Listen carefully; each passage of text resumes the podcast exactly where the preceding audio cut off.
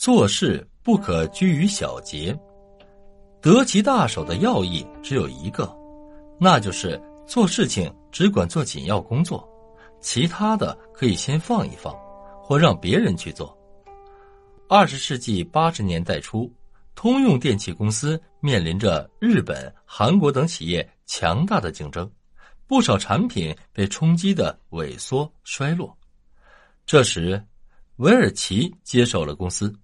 面对公司机构臃肿、部门林立、等级森严、层次繁多、官僚主义严重、反应迟钝，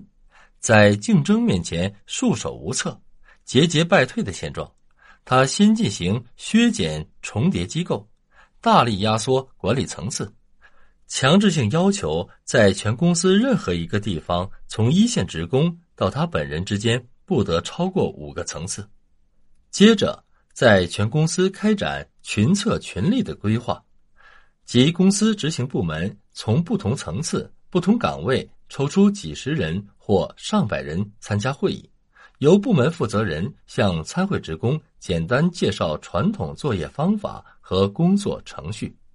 在全公司掀起寻求最佳作业方法的活动，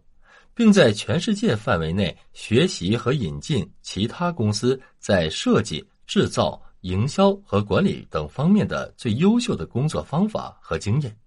提高通用电气的工作效率。这样，通用公司总结和创造出了一系列最佳作业方法，普遍推行群策群力方法，让广大职工有参与管理的机会，而且各级主管、经理享有最充分的自主权和决策权。打蛇打七寸，做事从要紧处着手。如何将复杂问题简单化？大凡一件事开始时都比较清晰简单，比如很多人开公司就是抱着赚钱的简单目的，随着事情的推进，就会日渐复杂起来。